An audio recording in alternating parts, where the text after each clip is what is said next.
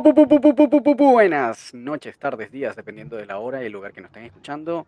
Este es un nuevo episodio del Laboratorio Canino con su anfitrión, el profesor Canino. Gustavo Estrada, arroba el profesor Canino en Instagram y Román Urrutia, su más humilde servidor, en arroba rom.doctrainer en Instagram también.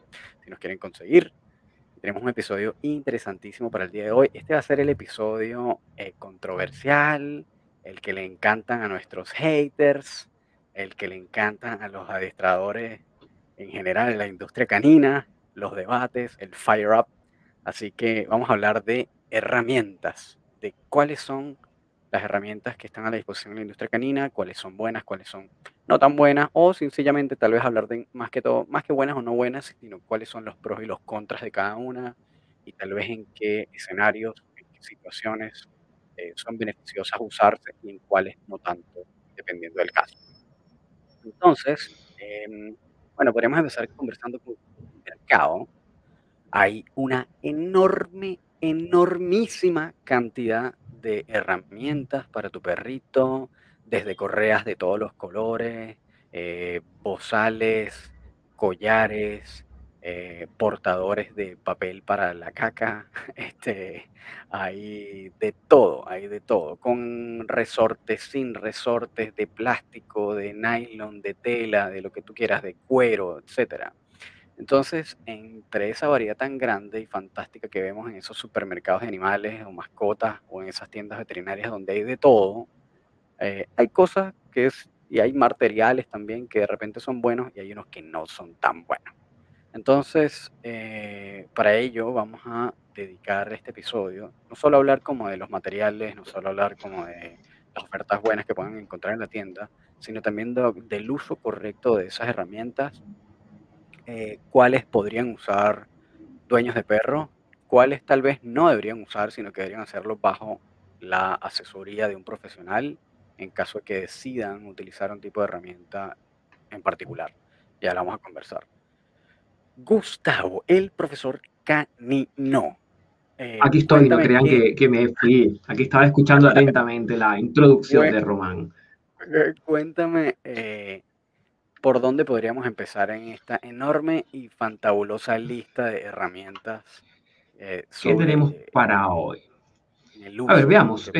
bueno, levantamos una pequeña lista eh, y digo pequeña porque, como señalabas tú, Román, es pero absolutamente enorme la cantidad de herramientas que podemos utilizar, pero yo creo que podemos partir eh, quizás por una definición muy sencilla. Ya vamos a estar conversando sobre aquellos objetos, aquellos gadgets, esos eh, dispositivos que utilizamos para el manejo, por un lado, de nuestros perros y para la educación canina, entendiendo que manejo y eh, adiestramiento son cosas como diferentes, que luego también podemos profundizar sobre eso.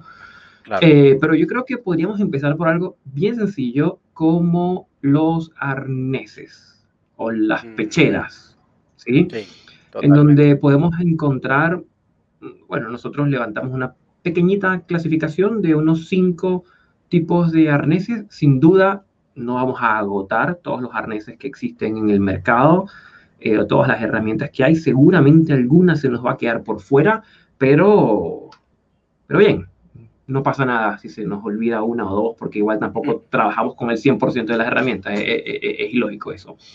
Entonces, en primer lugar, eh, los arneses, Román. Y tenemos, eh, yo creo que vamos a, a, darle una especial mención a los arneses eh, no sé qué nombre ponerle, como los más normales, los tradicionales, los, que conseguimos, los más comunes, los que conseguimos en las tiendas de eh, mascota de la esquina.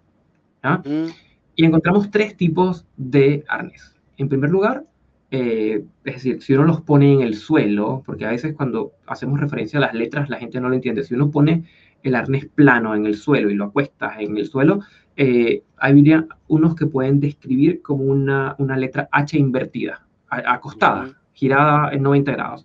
Y lo llamamos arnés en tipo H o arnés, eh, eh, sí, tipo H o en H. ¿ya?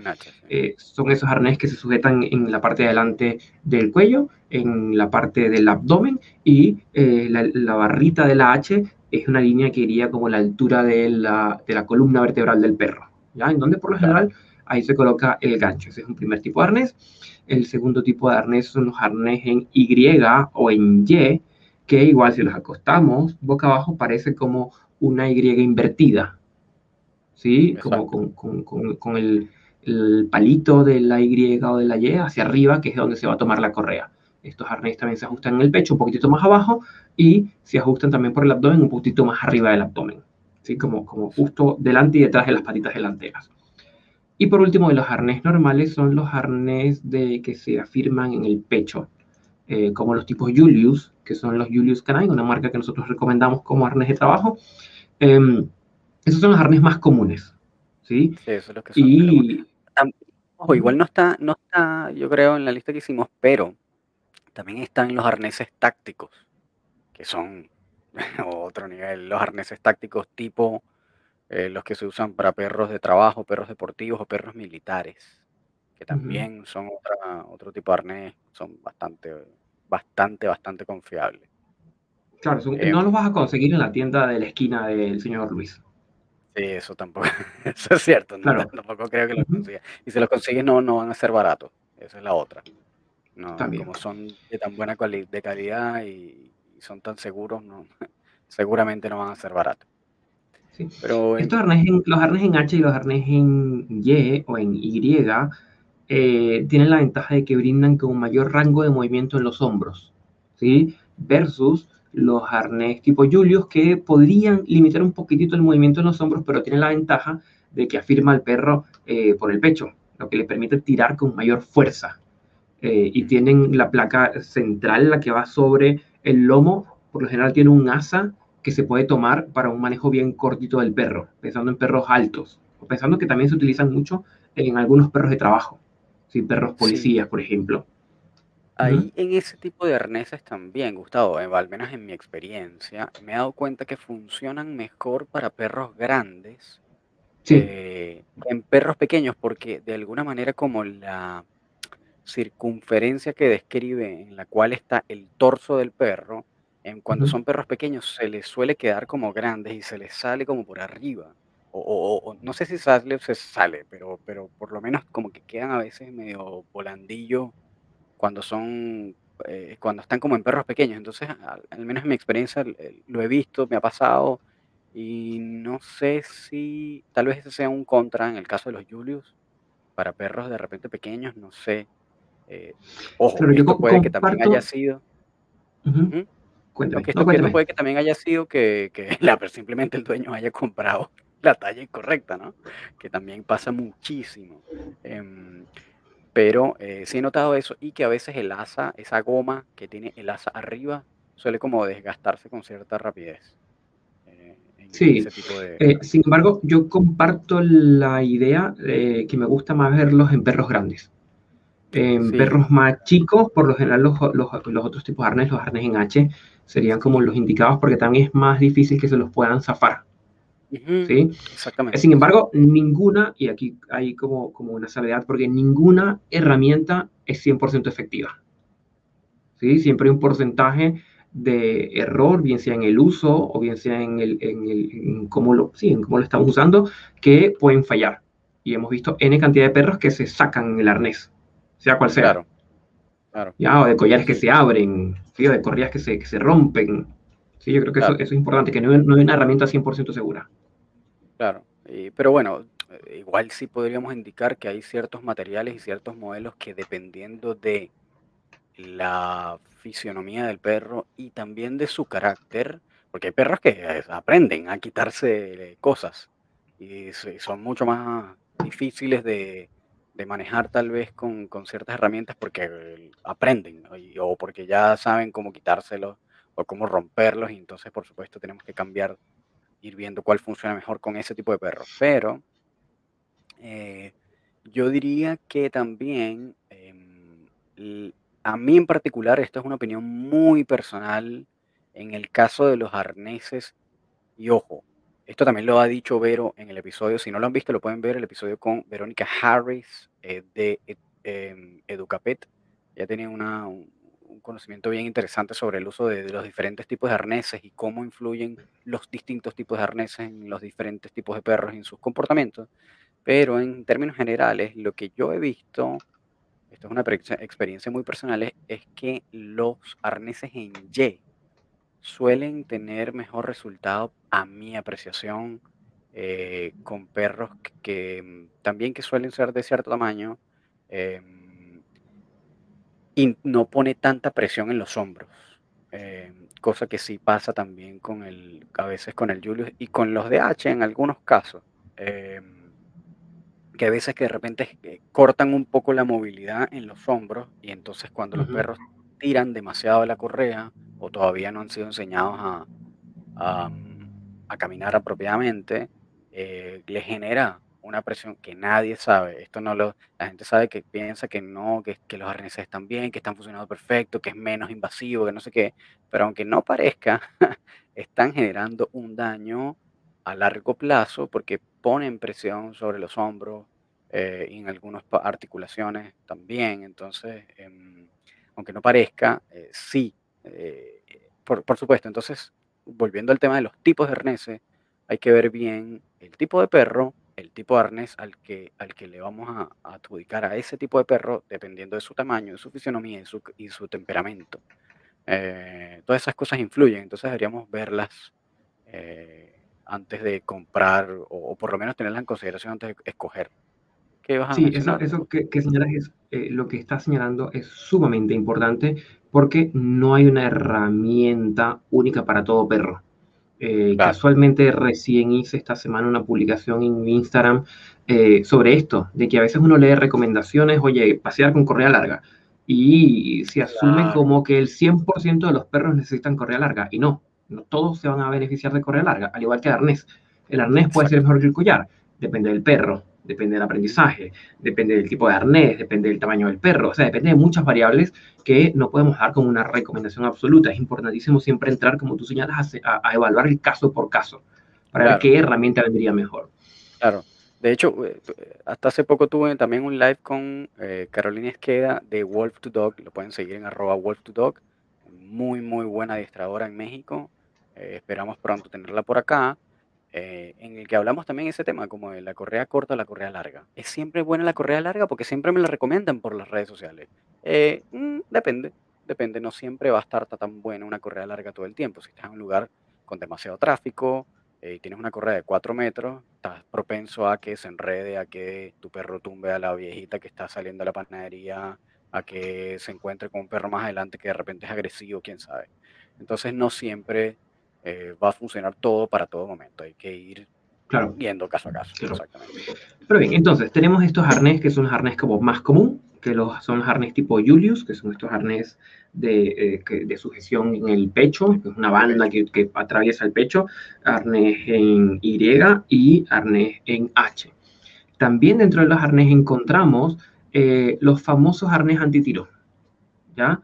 que es, un, es un error como es una mala lectura, porque no es que el arnés sea antitiro, como nos señalaba Verónica en el eh, Verónica Harris de Educapet en uno de los podcasts anteriores, es el perro el que tira, no el arnés.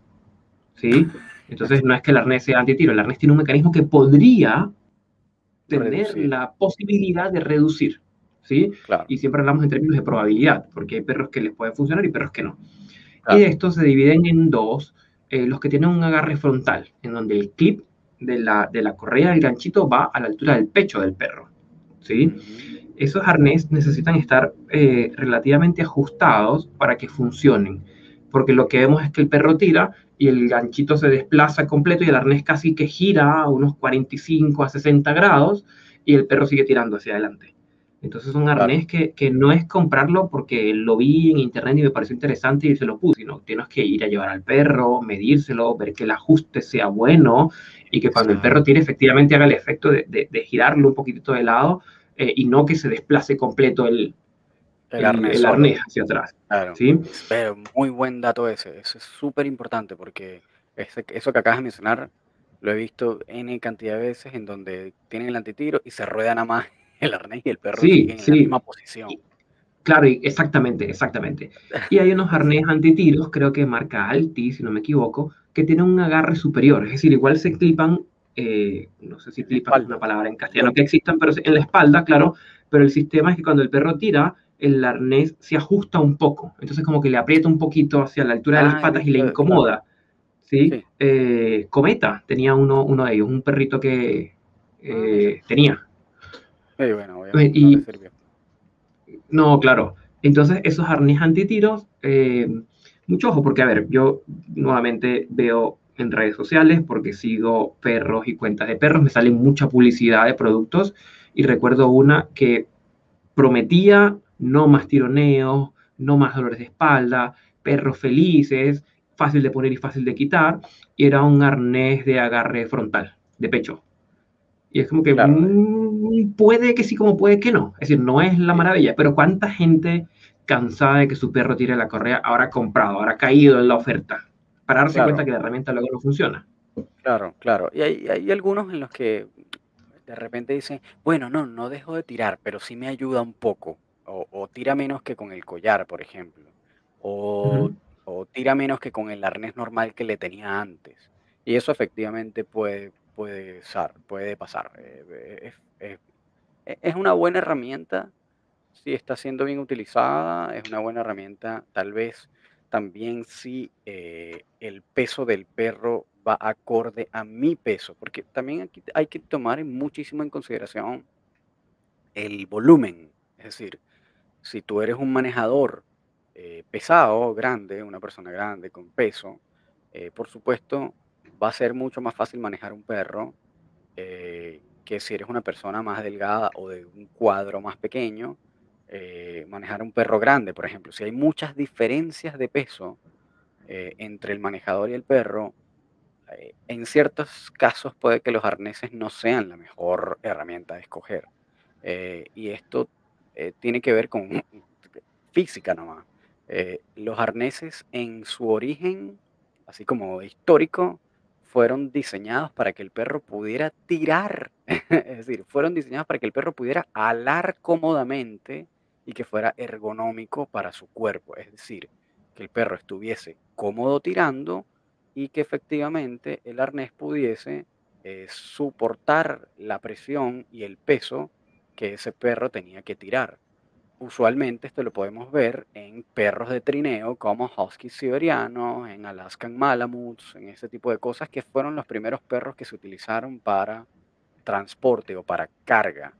Eh, y ciertamente los arneses vienen de ahí, es decir, ese es el origen del arnés. Em, posteriormente, por supuesto, se diseñaron otro tipo de arneses como estos que estamos conversando, que tienen otro tipo de funciones, pero lo que hay que tener en consideración es eso, es que eh, el arnés es para que el perro eh, ale, en teoría, y para que también podamos tener em, cierta seguridad cuando estamos desarrollando actividades de alto impacto o alta velocidad. Entonces, si por ejemplo yo voy corriendo con mi perro, quiero que mi perro me tire de los patines o quiero que mi perro vaya al lado de la bicicleta y lo llevo del collar y yo pego un frenazo o hago un cambio de brusco de dirección o lo que sea y va del cuello, por supuesto, se podría generar una lesión eh, a nivel cervical y sería estúpido, ¿no? Entonces, por supuesto, en ese tipo de actividades, el arnés es como la herramienta ideal eh, para, tener. Entonces, por eso es que cuando dicen, no, el arnés es lo mejor para que aprenda a caminar, mm, va a depender, va a depender mucho. Va a depender del tamaño del perro, va a depender del temperamento del perro, va a depender tal vez incluso eh, en la edad del perro. Por ejemplo, tenemos el caso de los cachorros, en los cuales eh, figuras como Michael Ellis, que es probablemente la leyenda, una de las leyendas más grandes del adiestramiento canino norteamericano, eh, propone que es preferible dejar en cachorros arneses para que no aprendan a tirar del collar. ¿Por qué? Porque eh, durante la etapa de cachorro siempre van a estar tironeando. Entonces, si el perro aprende a tirar del collar, va a ser más difícil enseñarle a caminar apropiadamente del collar una vez cuando ya sea adulto. Entonces es preferible que esté siempre con arnés y una vez que sea adulto se pasa al collar, porque es una herramienta que no ha sido desensibilizada y que, eh, y que va a ser como un estímulo prácticamente nuevo.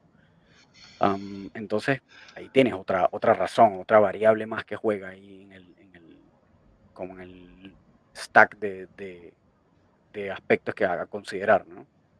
Sí, yo agregaría, agregaría un par de cosas más en función de lo que estás comentando, Román, que em, la herramienta como herramienta no tiene sentido si no va de la mano con un proceso educativo.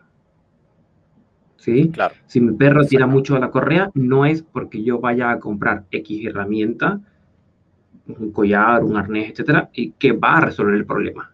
No, para nada. El perro va a aprender a tirar de cualquier otra herramienta que se le coloque, eh, sea cual sea. ¿Sí? Yo recuerdo un Schnauzer eh, que vi en el 2018, pudo haber sido, eso fue mucho antes de la pandemia, eh, que ellos tenían un, choke chain, una, una cadena, una cadena de estas. y, em, y, el perro tiraba y tiraba y tiraba, y, yo recuerdo que la niña en la primera clase me explicaba cómo el perro en los paseos se tendía como a desmayar. Porque claro, tenía una correa de esta que apretaba el cuello, el perro tiraba, tiraba, y en lo que empezaba medio a desmayarse, evidentemente ya describía cómo se le iban las patas, cómo el perro... Eh, porque no era la o sea, porque no era la herramienta. Es que como que me lo sugirieron o lo compré porque me dijeron que eso puede disminuir el tironeo. Pues no, puede que no. Entonces no hay herramientas sin educación. ¿sí? Eso tiene que venir de la mano. Y una segundo eh, que tiene que ver con, no sé, cuando estuviste hablando me vino una idea a la cabeza. ¿sí? Eh, ya no sé cómo articularla, pero lo voy a soltar y ahí se articulan a mitad de camino. Eh, que es el ejemplo, el ejemplo de las dietas, ¿sí? Que las dietas te, te venden una herramienta X, no sé, una pastilla o una inyección, algo, eh, pero esa pastilla va, o esa inyección va a funcionar si solo si haces dieta y ejercicio.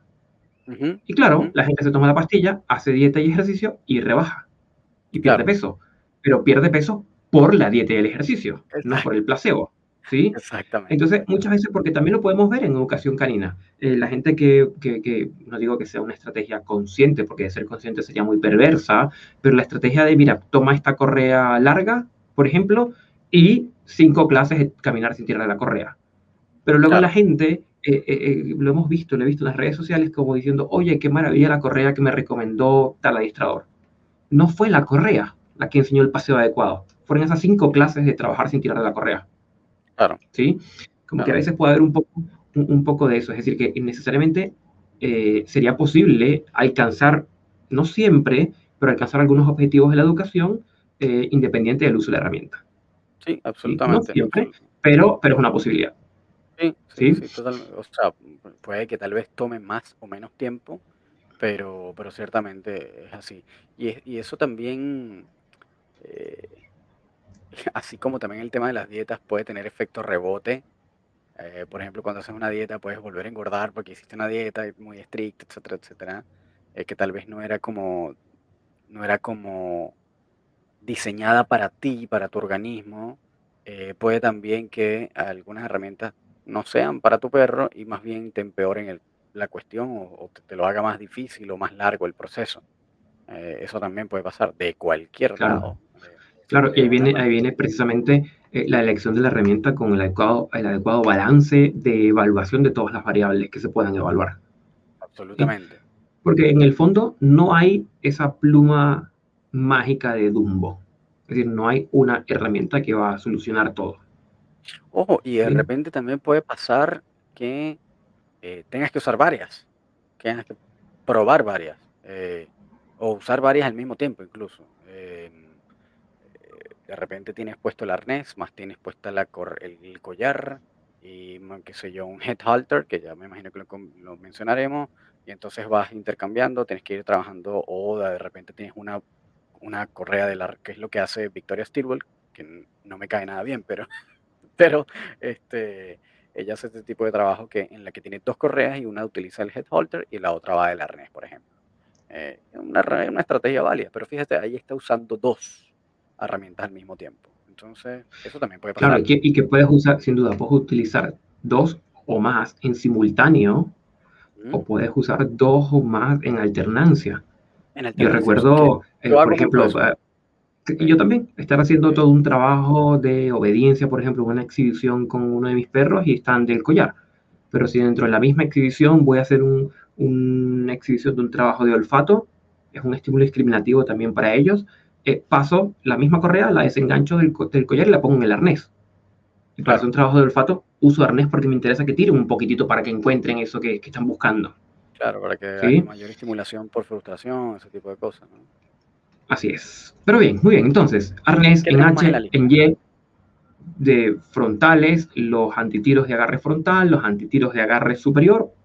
no, sé si eso tiene un, nombre específico, es una clasificación que nosotros estamos haciendo, pero dentro de esta misma línea, claro, por el lomo, exactamente, por dentro de esta misma línea metimos en este saco el cabestro antitiro, el halti o el, head holter. Claro, el, cabestro antitiro. Eh, que también es, está Bueno, yo creo que igual esto es una estrategia de marketing, ¿no? Pero esto de decirle antitiro a estas cosas, en realidad no son antitiros nada, eh, pero sí son herramientas que se usan para enseñar al perro a dejar de tirar de la correa. Solo que si la usamos sola, eh, no, no, podría ser incluso dañina. O sea, en algunos casos, en algunos casos. A mí, esto lo conversaba con Verónica también en el episodio, eh, yo he usado herramientas duras. sin embargo, a mí me da miedo el holter. tú dices, ah, pero bueno, pero tú has usado collar de puntas, pero te da miedo el head holter, ¿cómo es eso? Em, la verdad es que, claro, el tema del head holter es que yo siento que tiene que tener un manejo muy bien realizado con una persona que tenga experiencia, porque el head holter se sujeta como una especie de bozal en el cual va alrededor del hocico eh, y, de, y de ese cabestrillo que va alrededor del hocico es que va sujeta la correa. Entonces, eh, cuando necesitamos girar o que el perro deje de tirar y la correa se tensa, lo que hace es que cambia la dirección directamente de la cabeza, de una vez, del hocico. Eh, entonces, eh, por supuesto, yo siento que si es un perro demasiado, no sé, demasiado bestia, demasiado eh, impulsivo, demasiado pesado, demasiado fuerte y hace un movimiento muy brusco, o yo hago un movimiento muy brusco tratando de frenarlo desde la cabeza, podría tal vez generar algún tipo de luxación cervical.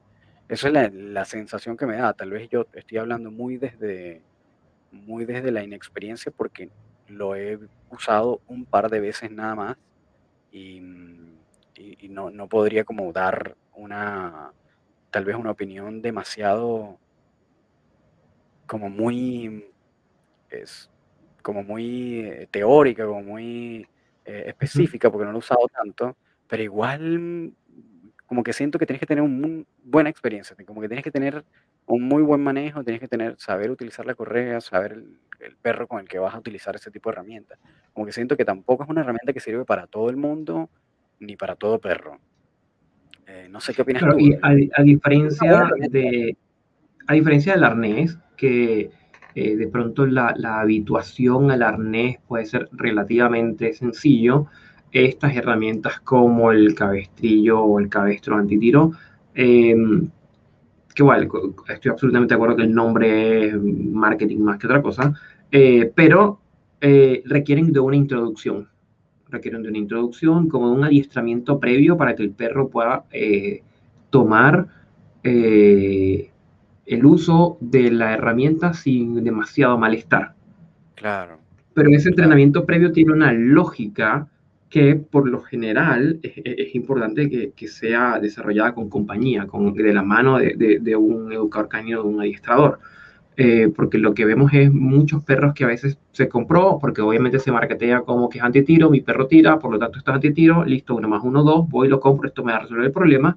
Y hay perros o que tiran del, del alti, del, del head holder, del, del cabestro de tiro, o que les incomoda muchísimo. Y los paseos hacen como cabriolas, puede ser un término eh, como, para, como, como de caballo que se está domando, em, porque le incomodan. Sí, pueden ser muy incómodos para... Ahí entramos en un... Ahí va, vamos a las controversias, viejo. Vamos a las controversias. Aquí entramos como en el término que les encantan también a, nuestros queridos haters eh, eh, de las herramientas aversivas.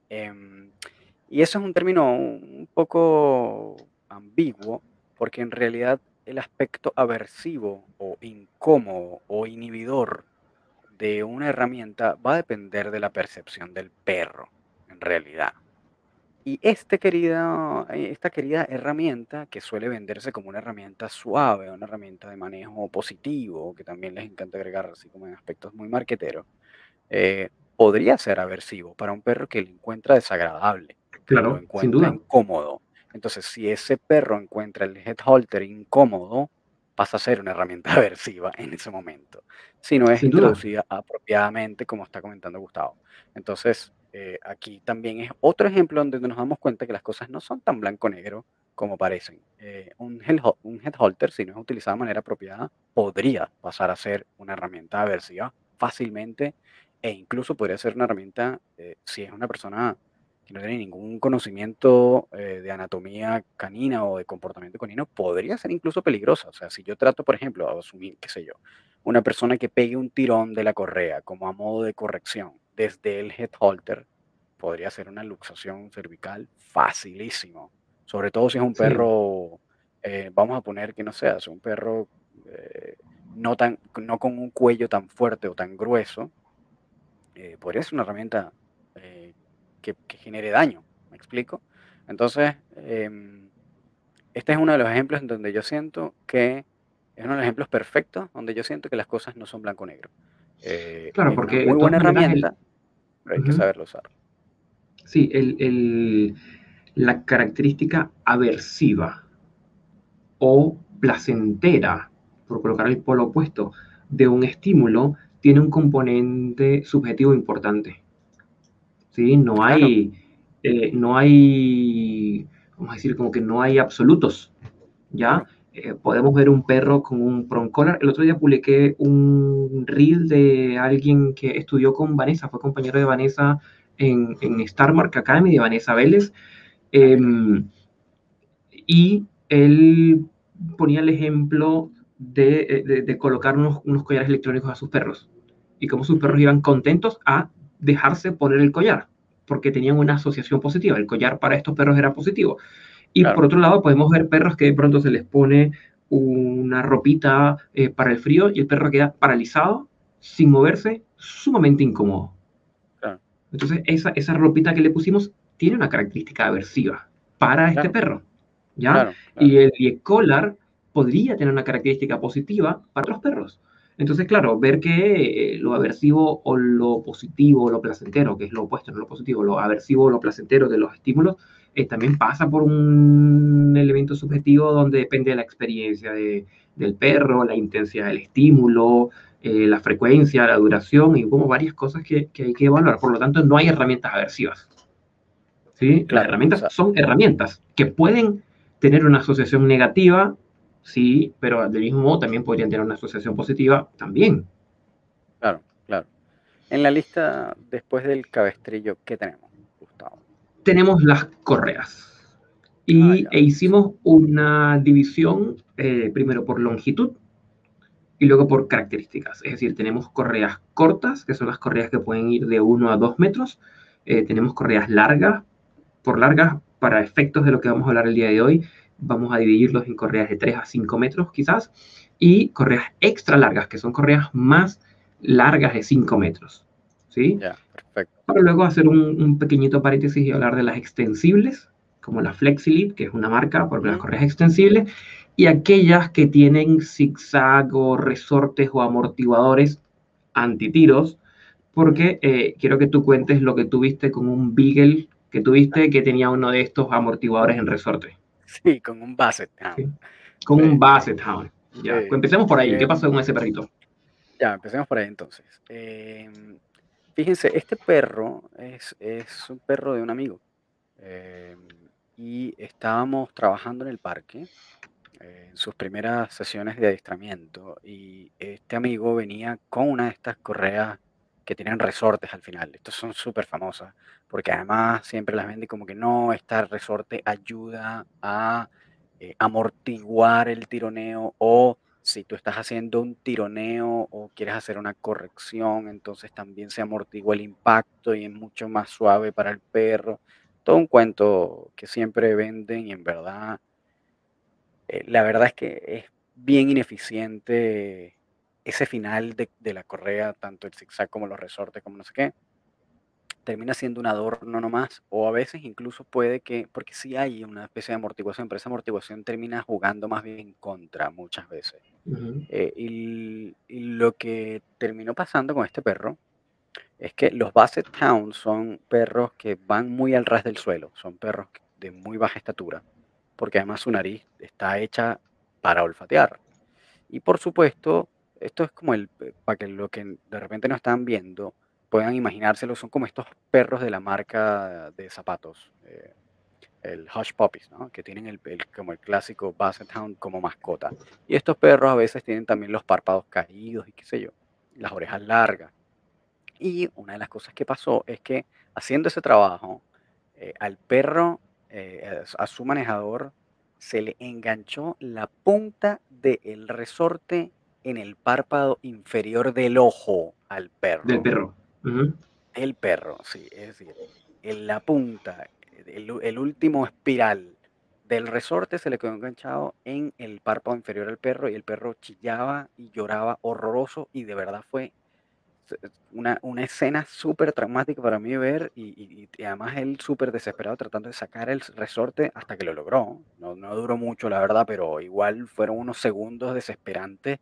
Eh, y yo dije, no quiero ver esta herramienta más nunca en mi vida a nadie más. O sea, porque eso le podría pasar a cualquier perro. Obviamente, este era un perro con unas características físicas que estaban mucho más propensa a que le, a que le sucediera, pero, pero de todas maneras, ahí, por ejemplo, tienes una, un evento en donde te das cuenta que, oye, no, tal vez no es tan buena esta herramienta. Y que además los beneficios que trae no son tantos, no, no son. A mí no me parece que tienen beneficios, la verdad. Siento que es más como un adorno, que, que puede tener algún tipo de funcionalidad nula y muy, muy poco porcentaje de, efectividad. Eh, entonces, claro, eh, si de verdad el objetivo es que mi perro no deje de tirar de la correa, ándate a un profesional que te ayude porque ni la correa con resorte ni con zigzag más el arnés antitiro y el cabestrillo puesto todo al mismo tiempo con un prong collar, un e-collar y todo lo que tú le quieras poner al perro solo, lo va a lograr por sí solo. Tienes que entender cómo funcionan las herramientas y en verdad ningún profesional usa esas herramientas tampoco. esas de resortes, de zigzag, etcétera. No, en, líneas generales yo no, no me gustan estos que tienen amortiguadores, por colocarle un nombre genérico a este mecanismo. Eh, no me suelen gustar las correas con amortiguadores porque em, siento que también como eh, a, nivel de comunicación como que se pierde cierto feedback ah, que te puede dar tu perro, como cierto feedback táctil. Es como difícil de escribirlo, pero es como un feedback táctil que nos da la correa cuando estamos manejando a los perros, se pierde con estos amortiguadores. Y sí, y sí es un feedback táctil, porque de hecho, eh, seguramente ustedes los que tienen perros, que obviamente si no, no están escuchando este podcast, este, eh, seguramente habrán, se habrán dado cuenta en algún momento que cuando llevan a su perro y su perro gruñe, esa vibración del gruñido se pasa a través de la correa y ustedes lo pueden sentir en la punta de los dedos, cuando el perro empieza como a gruñir. Entonces ese nivel de feedback, o sea, de, de, de comunicación que se da de manera táctil, como dice Gustavo, se pasa mediante la correa, pero esos mecanismos puede que los, los elimine. Y esos son, y esos son eh, es información que nosotros necesitamos tener y que necesitamos recibir, porque nos están comunicando qué está pasando con el perro también, que es que está pensando que de repente nos distrajimos, pero esa vibración en la punta de los dedos nos hizo dar cuenta que mi perro está incómodo, por ejemplo.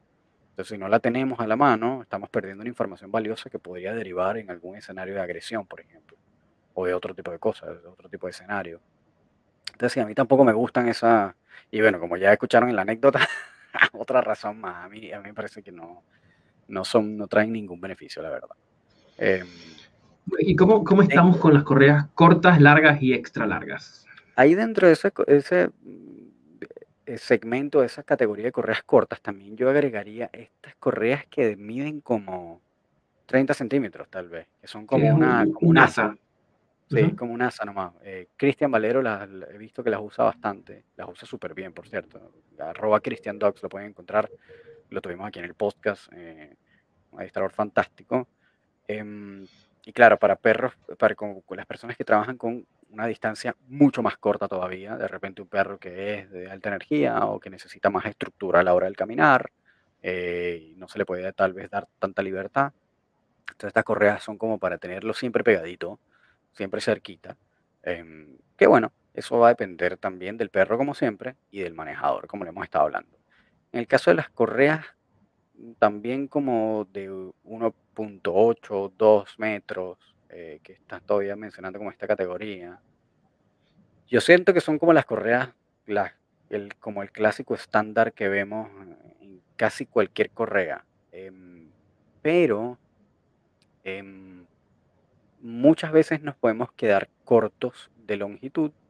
Eh, y la, una de las cosas que sí mencionaría es que em, están buenas para salir a caminar, pero no están buenas para que mi perro socialice, por ejemplo. No, yo quiero que mi perro juegue eh, con otros perritos, entonces te llevas esa correa de 1.8 metros o de 2 metros y obviamente tu perro no va a poder correr ni saltar eh, ni jugar. Entonces, en ese caso, no te sirve tanto esa correa. Esa correa es para ir a caminar con tu perro, tú solo con tu perro. Eh, y es la, correa como, como más, yo diría como más versátil. Es como la que tiene la mejor, como la mejor longitud. Te sirve para bastantes cosas. Em, yo por lo menos cuando salgo a pasear de la bicicleta con Maki, me la llevo con esa correa. No la llevo una correa de 3-5 metros ni nada, porque se me puede enredar en la bicicleta. Eh, no me llevo una correa corta porque si no tendría que ir con la mano estirada, ¿verdad? Sujetando la correa y con la otra el manubrio de la bicicleta. Y esta correa, que es de 1.8 metros, 2 metros, eh, sí me sirve para atármela a la cadera y vaya directo al arnés. Entonces, en ese caso, puedo ir en la bicicleta tranquilamente con mis dos manos en el manubrio, por ejemplo. Este es otro uso que le podríamos dar. Eh, en líneas generales, Román, yo a mí me gusta la de 1.8. Me gusta la de 1.8 metros, que es una correa mm, corta dentro de la categoría que estamos mencionando. Eh, y me gusta cuando tienen dos asas. Tiene un asa cortita, pensando en esto, en esto para algunos escenarios donde necesitamos tener el perro cortito, y eh, el asa externa que te da casi dos metros de, de más, la, más la extensión del brazo de, de, desplazamiento. ¿sí? Eh, son las, quizás, yo diría, las más usadas, eh, o por lo menos podría ser un, error esa percepción, son las que yo suelo usar más en temas de, de educación canina. Cuando estamos trabajando con los perros, una correa de 1.8 metros tiene el tamaño adecuado, lo suficientemente larga para hacer algunos ejercicios, lo suficientemente corta para eh, no enredarnos. Sí, yo siempre uso los 1.8 metros, sin embargo me he dado cuenta que eh, creo que podría sentirme más cómoda con 2 metros completos. Es decir, en vez de 1.8, 2 metros per se. Podría ser. Claro, faltaría un tantito más, pero yo, creo, yo creo que eso debe, debe ser como, como de la conversión de pies a metros, probablemente. sí, sí. Sí, totalmente. Pero, pero sí pero es muy factible que dos metros completos sean un poco más cómodos. Eh, porque hay veces que siento que me queda un poquitín, un poquito, como un tantito más corto. Em, y menos que eso, ah, hay veces que se me hace muy cortito. Eh, y eso va a depender del perro. Por ejemplo, si es un perro muy bajito, si es un perro muy chiquito, como una, como un salchicha o como un perro, un base también puede ser que es bajito, eh, y de repente necesito eh, como ir más erguido, esas correas de 1.5 de repente se me pueden quedar cortas, hay veces que si es de doble asa, esta asa inferior o esta asa que va más cercana al gancho, eh, como que puede que no llegue, no llegue al, asa, porque, porque está muy abajo, porque el perro es muy bajito, etc. Entonces en ese caso Sí, las, de 1.5 no las suelo usar. Pero sí, están buenas. Sí, por ejemplo, tienes un perro muy alto, un perro muy grande, como un gran danés, eh, una de 1.5 puede servir súper bien, me imagino. sí. Eh, y eh, vemos mucho, porque se está, por lo menos aquí en Chile se está popularizando bastante el uso de correas largas. Largas, mayores a 5 metros. Claro, claro. Sí, donde, donde mm, en lo particular creo que tienen una ventaja y, a la vez me, genera una duda. Tiene una ventaja porque el perro tiene mucho más distancia para desplazarse. ¿sí? Puede acercarse, puede retroceder, puede olfatear con otro perro, etc. Eh, pero lo que veo en líneas generales es que eh, suelen ser difíciles de manejar. Vemos a los dueños como con, con, las correas enredadas en las manos. Claro. Claro. Y tengo la duda porque se plantea, bueno, una correa larga para que el perro socialice y la correa va a la altura del suelo. Esto es una duda que planteo. Y supongamos, yo tengo la correa sujeta en el metro 5. ¿ya? Y hay 5 metros de correa en el suelo y mi perro está socializando, haciendo algo, ¿ya? Claro. Eh, pero la idea de que la correa esté es para que sirva de seguridad, obviamente. Pero si la interacción va mal y mi perro empieza a ser atacado o atacar a otro perro, es donde veo la complejidad y me genera duda, porque entonces tendría que empezar a recoger 5 metros de correa que brinda unos segundos importantes, donde podría haber una lesión importante. Eh, entonces me genera como duda ese manejo. Yo no suelo trabajar con correas muy largas, a menos que esté específicamente enseñando algunos ejercicios como el quieto. Sí. O el llamado. Eh, ya. Pero para el día a día se está poniendo muy de moda y no sé qué tanto sea bueno. Bueno, ahí yo tengo eh, pros y contras eh, de la correa. Eso que acabas de decir, ese, escenario justamente que acabas de mencionar, eh, también me lo he planteado. y de hecho me ha tocado, no escenarios de ese tipo, pero sí escenarios en donde de repente ha habido algún regaño, tú sabes, algún reclamo, una advertencia, y no ha llevado, no ha llegado a mayores, pero ahí es donde me he dado cuenta también que no me iba a dar tiempo de recoger la correa lo suficientemente rápido. Eh, porque, es, porque es larga, ¿no? Y, pero igual necesitas que tú a veces eh, darle el espacio, el rango de movimiento para que tu perro socialice y eso es mejor que soltarlo. Nunca suelten a su perro sin correa, por favor, nunca lo suelten, no lo hagan. No lo hagan a menos que tengan un llamado de 100% efectividad. Ok, listo. Habiendo hecho ese disclaimer, este, estas correas brindan esa posibilidad por lo menos que lo puedas manejar así llegues tarde. Entonces es preferible llegar tarde que no llegar, ¿no? pero, pero, em, ahí donde también yo creo que va el tema de la longitud. Es decir, si tienes una correa de 20 metros, no vas a llegar jamás. Nunca. No vas a llegar a tiempo. Jamás vas a llegar a tiempo. Tal vez si tienes una correa de, no sé, 6 metros y tu perro está utilizando la extensión completa, es decir, la correa está tensa porque ya dio la, la longitud que daba, tal vez lo puedas hacer a tiempo. Ahora, si la correa estaba holgada y se dio un ataque, ¿sí? y tú estás cerca del perro, es decir, que la correa no está tensa, te va a tocar recogerla y no vas a llegar a tiempo tampoco. Entonces, eh, yo creo que ahí va a depender mucho de la distancia de la que quieras estar tú de tu perro. Eh, como del grado de libertad que le quieras dar, porque va a depender de la tensión de la correa. Si la correa está completamente en el piso, para que eso funcione y lo puedas sacar de ese aprieto, tiene que estar tensa. Y para eso tú tienes que estar en el extremo completo o total del lugar donde, donde está tu perro. Entonces, si tú eres una persona que suele estar cerca de tu perro porque te da miedo, porque lo que sea, y quieres estar como, eh, tú sabes, relativamente cerca de del área donde estás jugando, una correa de 5 metros puede estar bien. Si es más de 5 metros, eso te va a obligar o a estar más lejos de tu perro y eso también, por lo tanto, vas a tener menos control porque tu perro puede desplazarse a mayor cantidad de lugares, enredarse en árboles o en piernas de personas y qué sé yo. Eh, y para poder sacarlo de un aprieto rápido como ese que tú comentas, tendrías que estar bastante lejos de tu perro para que la correa esté tensa y puedas sacarlo de un tirón.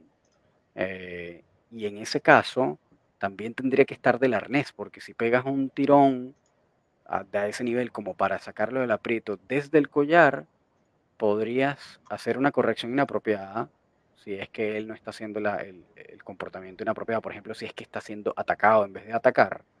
Eh, y lo otro es que también si le das muy fuerte, capaz podría generar una lesión también. Entonces, mm, eh, la duda está bien planteada yo creo que va a tener, es un tema de experiencia, ahí me parece. y de, manejo. Y de manejo, creo que también, experiencia del manejo de la correa. Es muy importante el tema de, de las distancias. Es decir, yo en la categorización que estuvimos haciendo pusimos correas largas de 3 a 5 metros, porque de 3 a 5 metros em, yo siento que es como bastante manejable. El perro tiene yo tengo espacio, una correa de 5 metros y me... Sí, 5 metros está, está bueno también, 5 metros. Eh, pero a la vez te permite un manejo más, más cómodo. No tienes tanta cinta eh, que recoger. Claro. ¿Sí? o, que, manejar o que gestionar. Exactamente. Y, además que requiere experiencia hacerlo. Ah, requiere experiencia aprender a enrollar rápidamente la correa. O sea, nosotros porque lo estamos haciendo todo el tiempo porque somos adiestradores, pero una persona que no, se, no hace ejercicios de llamado, no hace, eh, qué sé yo, no hace uso de la correa larga por temas de adiestramiento, tal vez no sabe cómo, eh, cómo manejar la correa. Se la amarran en el brazo, en la pierna, qué sé yo. Me explico, he visto esas cosas. Entonces, algunos se la amarran en el torso incluso, porque no saben qué hacer con toda esa correa que sobra. Todo sobrante, exactamente. claro, hay mucha correa que sobra. Entonces, precisamente, e, el, contra de la correa larga es que me puede eh, sobrar mucha correa y sea difícil para el manejo, em, sobre todo si voy a estar cerca de mi perro. Y lo otro es que eh, en un momento en donde necesito actuar rápido, si la correa está completamente en el piso eh, o no está completamente tensa, eh, reaccionar con velocidad va a ser mucho más difícil. Entonces, esas son las desventajas tal vez de la correa larga. yo, creo, que la correa larga, exactamente, la correa larga para perros sociables, en entornos seguros, yo creo que sería una maravilla. Sí, sí. Y Funcionaría súper bien yo uso 5 metros, por ejemplo, eh, porque yo salgo a entrenar todas las mañanas a, Maki, bueno, todas las mañanas, pero, pero salgo bastante frecuente a entrenar y hago, utilizo la correa para el llamado, de repente para que si voy a olfatear algún perrito no haya mayor tensión, eh, eh, también para que de repente pueda tener un, un, paseo exploratorio un poco más cómodo. Em, y en ese caso la de 5 metros funciona fantástico para mí. Sin embargo, em, me he dado cuenta que a veces quisiera darle más distancia para practicar un llamado, por ejemplo, con más longitud. Pero eso son cosas de adiestrador. Entonces, yo creo que para una persona... Eh, y ahí tienes otras herramientas también que podrías contemplar. Claro, exactamente, exactamente. Entonces, em, para una persona común y corriente, un dueño de perro, yo creo que una de 5 metros está más que bien. Como que más de eso, no sé si sea tan manejable. Y ahí es donde entramos también en este, en este tema del recoger rápido la correa, en la visión controversial y fantabulosa de Ivan Balabanov sobre la FlexiLeads, que es la otra Yo le estuve, dando vueltas, le estoy dando vueltas y justo para lo que estás comentando, para recoger rápidamente, si uno tiene el, recojo, freno, retiro, recojo, freno, retiro, ¿ya? Eh, es súper es súper buena la FlexiLead. Eh, estamos hablando de las extensibles, estas correas que vienen como dentro de una cajetín, dentro de una cajetita, y a medida que el perro tira, claro, a medida que el perro tira, eso se estira como si fuera una cinta métrica de, de estas de constructor, y cuando eh, la tensión regresa, pues evidentemente la correa se recoge sobre sí misma. Exacto, exactamente. Exactamente. Y esas, esas eh, correas retráctiles en general, que de las herramientas que más usan los, los eh, guías de perro, dueños de perro común y corriente, generalmente yo no las suelo recomendar porque el manejo es muy complejo y sobre todo lo tienen para perritos eh, pequeños como schnauzer, como qué sé yo, poodles, entonces de repente a veces pasa que se les cae el mango o el asa y les cae encima la cabeza al perro y después el perro le tiene miedo al asa, y, pero tiene que caminar al lado del dueño, entonces anda como en una tensión constante porque no sabe si huir o, quedarse. Entonces eh, es una buena herramienta si se sabe, como todas las herramientas, es una buena herramienta si se sabe usar apropiadamente. Entonces, por ejemplo, eh, Ivan Balabanov, que es eh, probablemente el entrenador de perros deportivos más eh, famoso, de los más exitosos, un tipo que ha sido 10 veces campeón de obediencia, etc. Eh, tiene unas visiones bien peculiares sobre las herramientas y en, el mundo del adiestramiento deportivo las, las correas retráctiles no suelen ser muy populares, pero este tipo tiene una visión en la que dice, no, al contrario, son fantásticas porque te permiten eh, darle la, precisamente esto de el rango de movimiento y la velocidad de regreso cuando tú, estás trabajando, por ejemplo, un llamado. Eh, no necesitas estar recogiendo ese montón de correa a millón porque el perro viene, sino que simplemente la correa se recoge sola. Eh, entonces, para un llamado está buenísimo, cosa con la que yo estoy de acuerdo. Em, y, y, tienes esos escenarios también de repente, en los escenarios de un escenario de emergencia, en el que necesitas que tu perro regrese, eh, o, sacar a tu perro de un aprieto, una, una correa retráctil podría ser una, una opción buena. Eh, los contras de las correas retráctiles que para dueños primerizos eh, no está muy buena porque como digo, tienes que hay ciertos aspectos del manejo de la correa que se tienen con experiencia. Cómo cambiarte la correa de la mano, de la mano izquierda a la mano derecha, pasártela por detrás, pasártela por delante, este, mm, eh, cómo tener eh, a tu perro cerca con dos manos, eh, con una correa. En cambio, esta te obliga a tener la correa en una sola mano. Em, si es un perro demasiado potente, demasiado grande, y lo tienes en una sola mano, por ejemplo, puede ser medio complicado porque no puedes utilizar la fuerza de tus dos manos para sujetar la correa. Las correas también suelen ser súper, súper delgadas y eso puede generar cortes, tanto en tu brazo o, quemaduras, por ejemplo, o en, tanto en tu brazo, en tu mano, como en el perro o a una persona que vaya pasando eh, y se enrede tal vez con esa correa, porque son correas tubulares de muy pequeño diámetro. Eh, son muy, muy, muy delgadas. Y lo otro es que precisamente como son tan delgadas, los perros las suelen romper con fantástica facilidad. Claro. Eh, entonces, esos son como los contras, el mango es pesado. Entonces, a veces para el manejo de una persona que, está, que es dueño de perro, no tiene eh, ningún tipo de entrenamiento, no ha ido a ningún adiestrador, no sé si es la mejor herramienta. Una persona que ya sepa a, mí, tal vez. A mí me gusta por, por, eso, porque, porque podemos como recoger rápidamente eh, le veo como esa, esa ventaja con el buen uso. Hay unas que son cinta completa, que no, no es que es cinta y luego se convierte en, esta, en este filamento que tú señalas y se enreda dentro del cajetín, sino es que son cinta completa y se enrollan como cinta. Esas me gustan un ah, poco más. Eh, sí, a mí también. Y... Em, esa sí es como una cinta métrica. esa es más parecida. Esa sí es como una cinta métrica, exactamente. Ah, y lo que iba a señalar es que vi una publicidad de una que trae, no sé, de la misma cajetín trae linterna, dispensador de bolsa, tazón de agua, y claro, convierte en un armatoste que probablemente pese kilo, kilo y medio.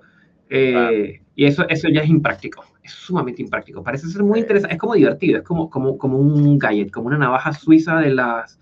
Pero no, no, no, no, no la recomendaría porque es más, es más fancy que, que realmente útil. ¿Sí? exactamente, exactamente. Pero bien, Román, te invito a que dejemos de lado las correas y hagamos doble clic en un tema que es muy interesante, que es el tema de los collares. Uf, aquí entramos en, en la zona roja. En, ah, sí, aquí hay mucha, mucha controversia. Eh, Debate. Pero en principio hicimos una pequeñísima, una sencilla, perdón, clasificación en donde tenemos los collares planos, ya los vamos a explicar. El collar martingale o semifijo, un slip lead o una correa deslizante, un collar de cadena, un choke chain, eh, los prom collar y los e collar, los collares electrónicos. Entonces, ¿por dónde empezamos, Román? A, definir el, collar plano. Em, el collar plano suele tener em, dos, dos, versiones. Un collar eh, delgado por supuesto, en todos estos casos planos, ¿no? Eh, delgado, que es más que todo para em, identificar al perro, ¿sí? Donde lleva una plaquita, vemos estas marcas, qué sé yo, Sea Dog, o estas, estas, cualquiera de estas marcas populares, o simplemente genéricos, suelen tener un broche de plástico, em, y son bien comunes verlos por ahí. Sin embargo, este tipo de collares, yo, ojo, lo usé mucho tiempo,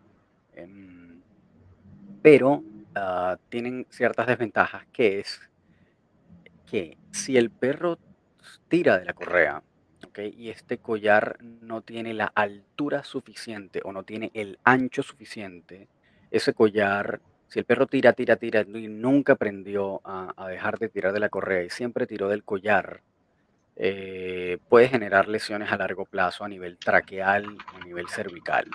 De hecho, estadísticamente, la gran mayoría de los perros que sufren de problemas cervicales o de tráquea, etcétera, vienen por eh, collar plano, por mal uso del collar plano. no es por la herramienta en sí mismo, sino por el uso inapropiado de. No es que el collar sea una mala herramienta, sino que no se usó apropiadamente. Entonces, estos collares que en realidad son para identificación, Em, de repente se usan para que simplemente para llevar al perro de ahí. Em, y puede que sirvan, a mí me sirvió eh, durante muchos años, todavía lo sigo usando. Em, pero para llevar al perro a caminar no necesariamente es la mejor opción, suele ser más que todo para identificar. Muy muy bien con este tema de los collares, bien bien interesante. Eh, nosotros nos vemos forzados a hacer una pausa el día de hoy. Este episodio cuando lo grabamos quedó bastante largo. La próxima hora la pueden escuchar la semana que viene, donde seguiremos hablando de las distintas herramientas en educación canina. Así que estén muy muy bien. Nos vemos la próxima semana. Cuídense.